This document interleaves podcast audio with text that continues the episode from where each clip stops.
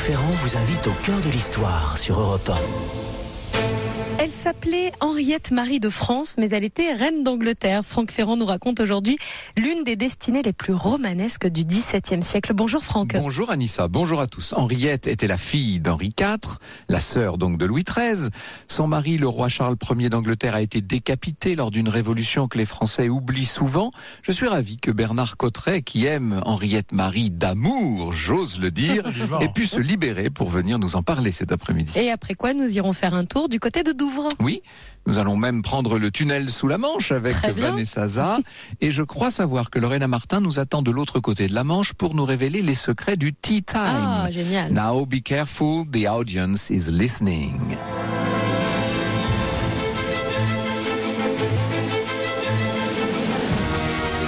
Au cœur de l'histoire sur Europe 1.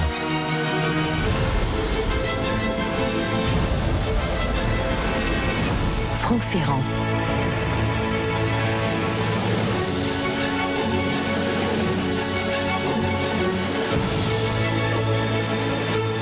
Elle est donc, je le redis pour que tout le monde ait bien ça à l'esprit, fille du feu roi Henri IV et petite sœur de Louis XIII. Je dis feu parce que nous sommes en juin 1625, ça fait 15 ans que son père est mort, lorsqu'Henriette Marie de France traverse la Manche pour un voyage qui s'annonce sans retour.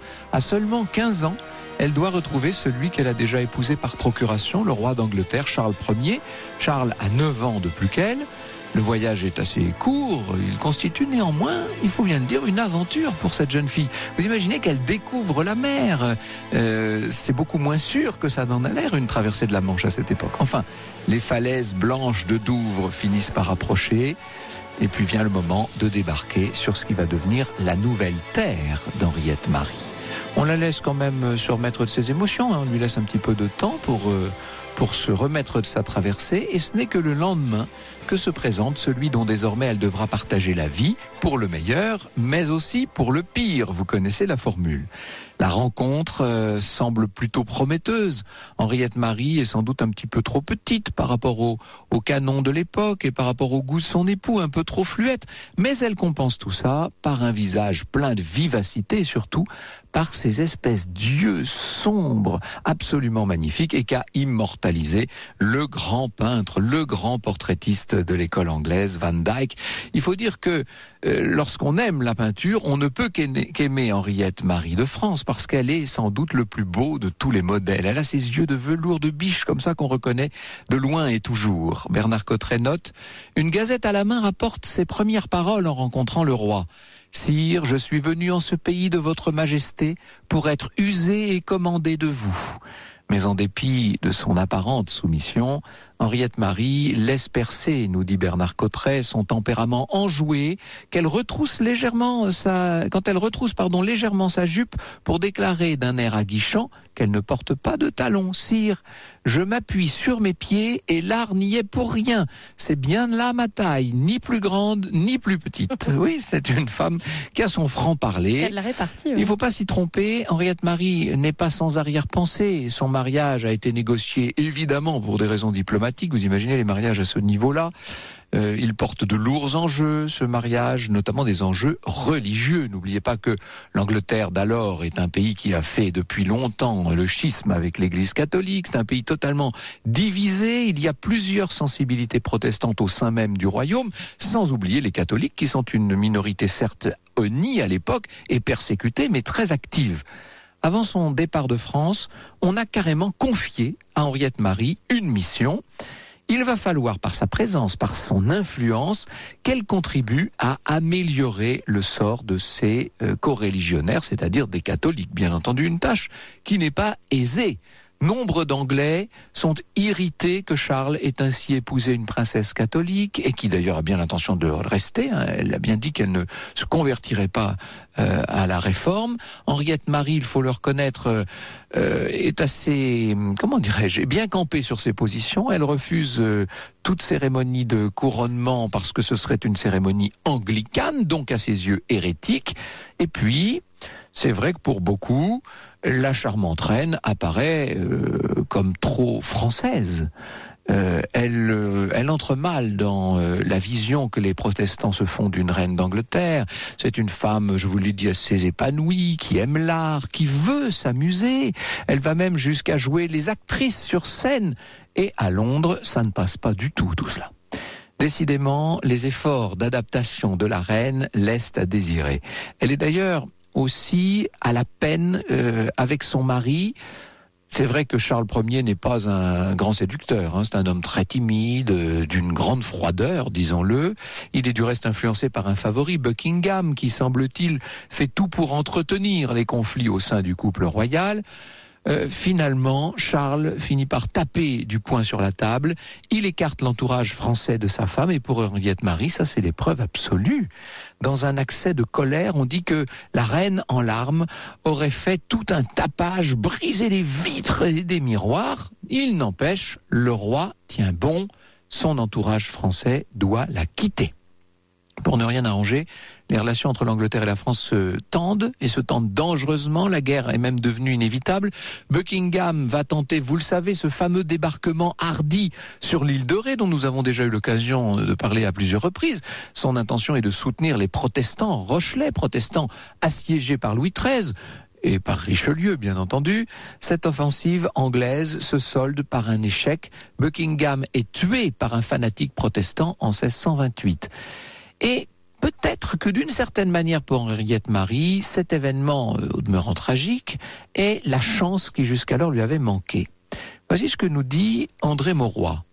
Charles, ayant perdu son conseiller, son seul ami, et de caractère trop retiré pour en chercher un autre, alla tout naturellement demander des consolations à l'être qui se trouvait le plus près de lui.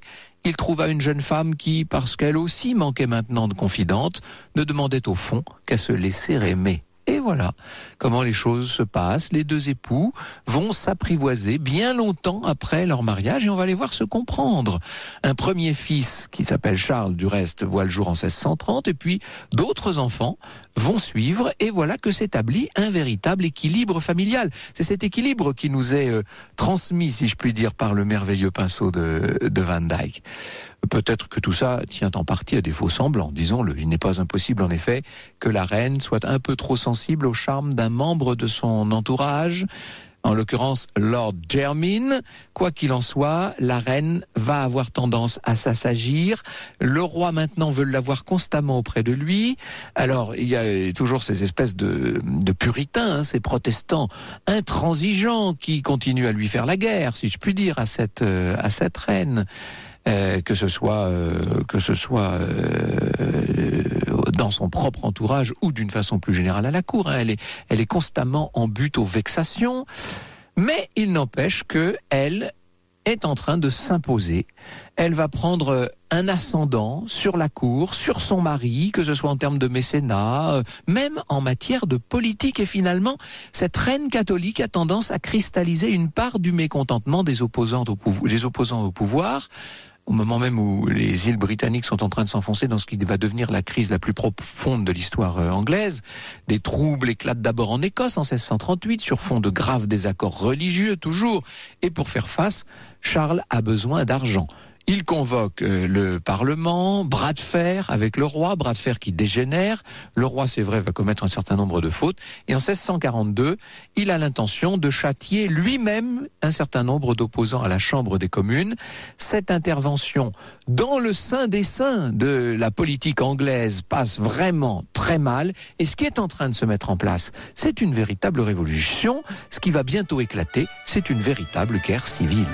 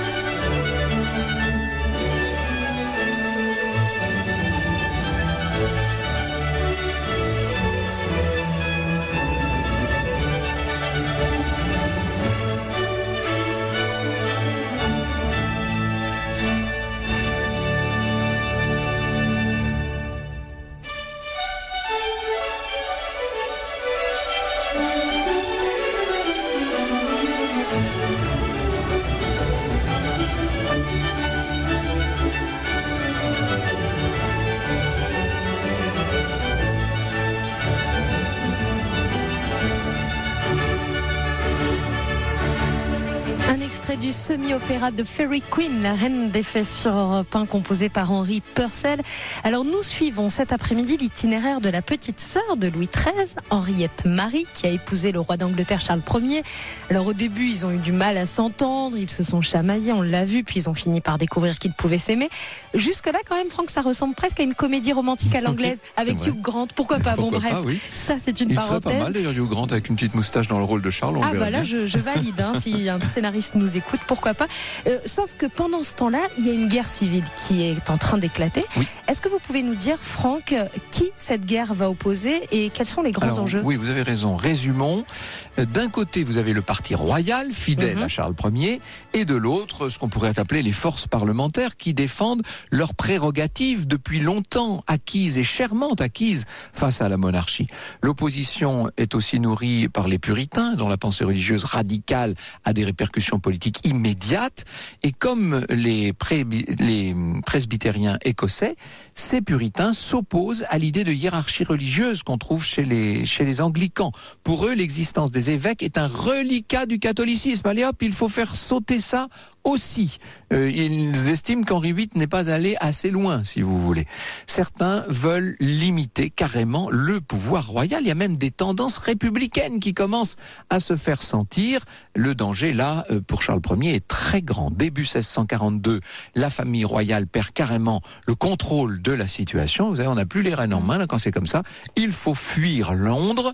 Henriette Marie engage son mari à la persévérance. Pas de quoi arranger ses relations avec les parlementaires. S'ils mettent la main sur la reine, on peut penser que certains vont vouloir euh, en avoir raison et pourquoi pas l'exécuter? Dans ce contexte, euh, Henriette Marie est éloignée un temps d'Angleterre. Officiellement, raconte Bernard Cotteret, elle accompagne sa fille Marie auprès de son mari, le prince d'Orange, aux Provinces-Unies donc.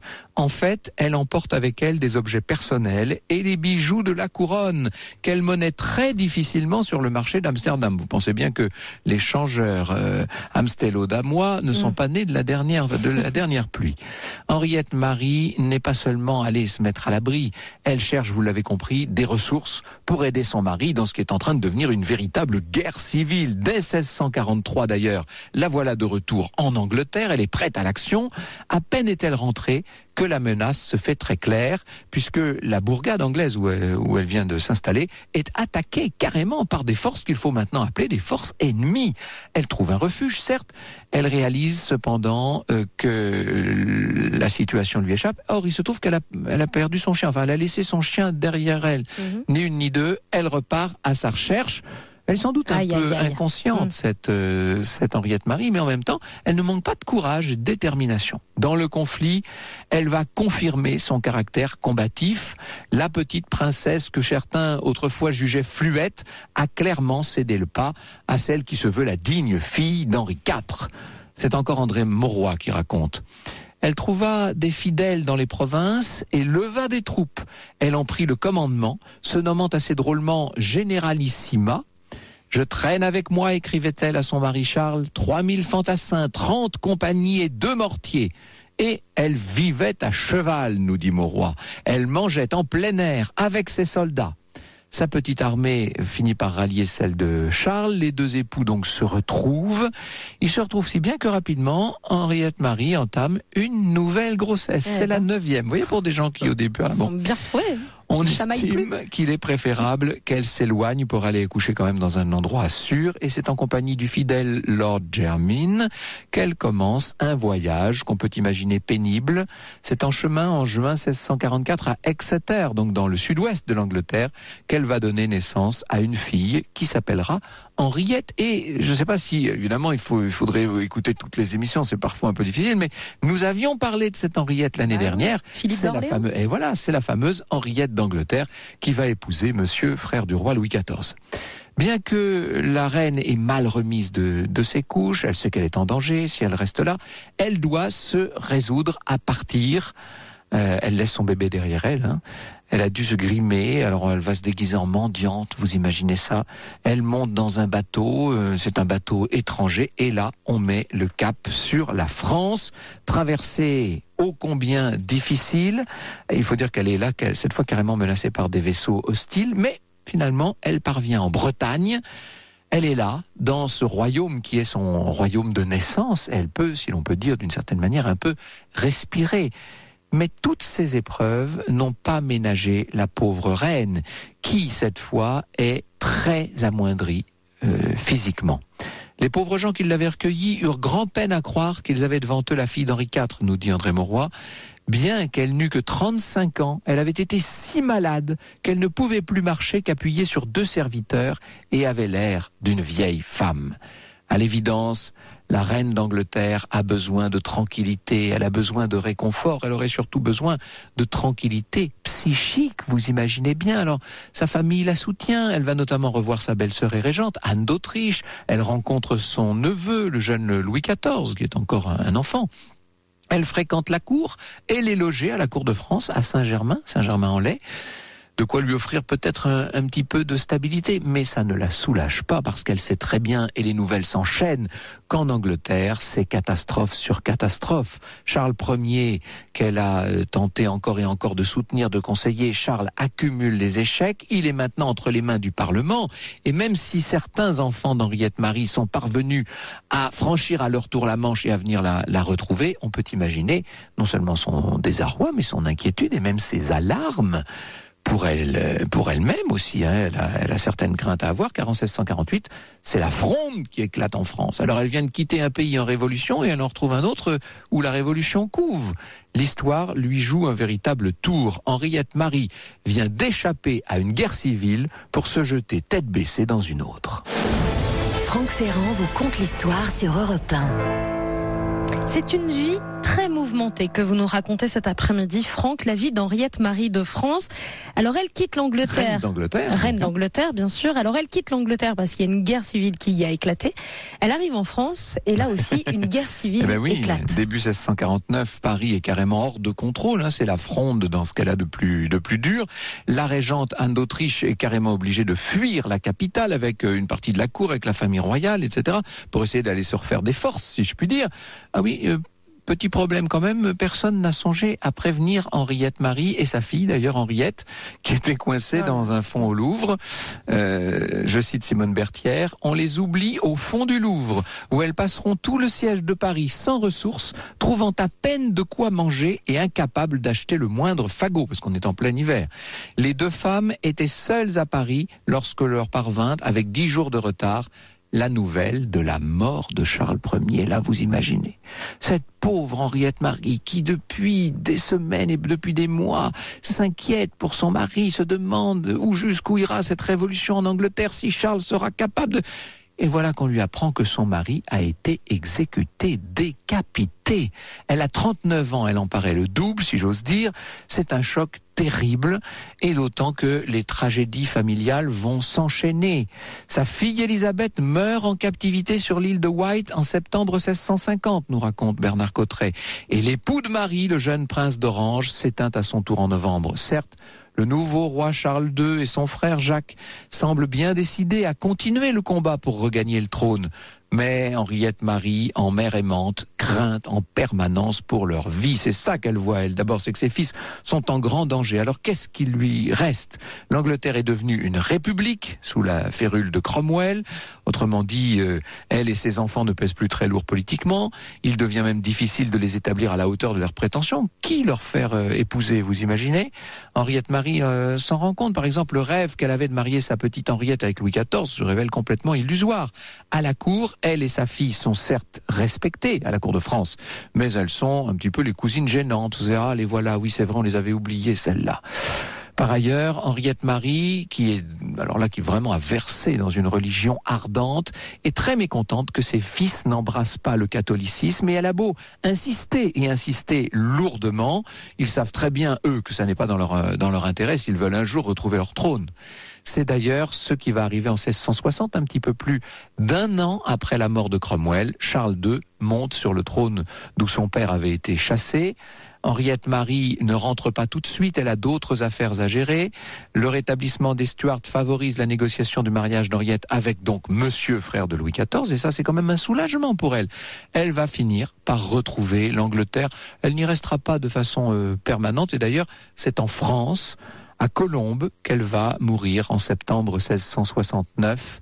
Vie très mouvementée de la belle princesse aux beaux yeux noirs, des beaux yeux noirs qui désormais se sont fermés à jamais.